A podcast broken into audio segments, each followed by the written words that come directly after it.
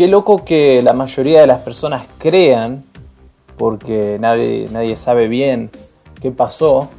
la historia de que la pandemia nace a partir del consumo de carne de un murciélago por un chino. Y así todo, a más de un año de, cuarentenas, lockdowns y eternas olas de nuevas cepas que traen más restricciones, nadie se haya por lo menos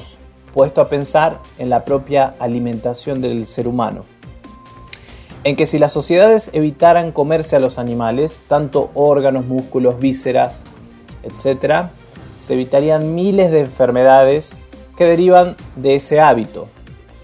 De hecho, si seguimos el cuento oficial, disculpen, el relato oficial, quise decir, nada de esto hubiera ocurrido. Pero acá se ve otra vez la hipocresía respecto a cuestiones de salud en la sociedad, que no sabe de salud y no piensa críticamente sobre sus propios hábitos,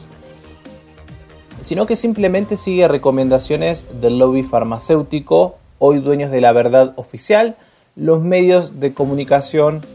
o medios de manipulación como a mí me gusta llamarlos, la falsimedia. No solo no cuestionan cambios de hábitos como el de la alimentación, sino que tampoco se hace la relación entre alimentación, horas de sueño, ejercicio físico y oxigenación de la sangre y el organismo en general para aumentar la inmunidad que desde el principio de los tiempos ha sido la principal y única arma para combatir enfermedades, la inmunidad. Los medicamentos son complementos que a veces ayudan y otras veces no. Entonces la televisión no dice un carajo, no dice nada sobre nuevos hábitos de alimentación. Mantienen el statu quo de la nutrición pésima que destruye el sistema inmunológico y el cuerpo en general. No tocan los intereses de las tabacaleras, porque nunca hay, no hay ninguna propaganda que diga que la gente no tiene que fumar para cuidarse del coronavirus ni de la Coca-Cola, ni te enseñan hábitos saludables, ni te mandan a dejar el auto y andar en bicicleta o caminar. No, te dicen que uses un barbijo, mascarilla, máscara en otros países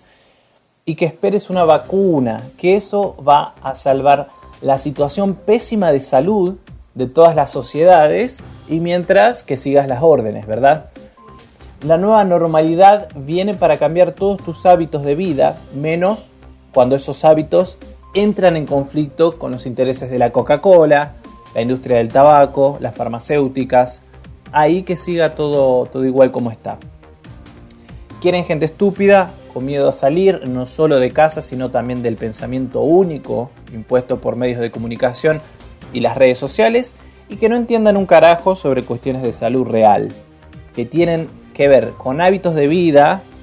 y no con consumir medicamentos o evitar vivir la vida de forma natural, en el contacto personal y afectivo con el otro, en el contacto con la naturaleza, en el movimiento y desplazamiento, como el ser humano siempre lo hizo desde sus comienzos. Pero bueno, estamos ya un año y medio y sigo viendo lo mismo, no quieren gente sana, no enseñan hábitos de salud reales por la televisión, quieren simplemente seguir manteniendo clientes a los que llaman pacientes, a la gente meterle miedo y anular el pensamiento individual crítico, cambiarlo por un pensamiento entregado en bandeja y al que se salga lo cancelamos. Que la nueva normalidad llegue manteniendo el gran negocio de la enfermedad funcionando a toda marcha.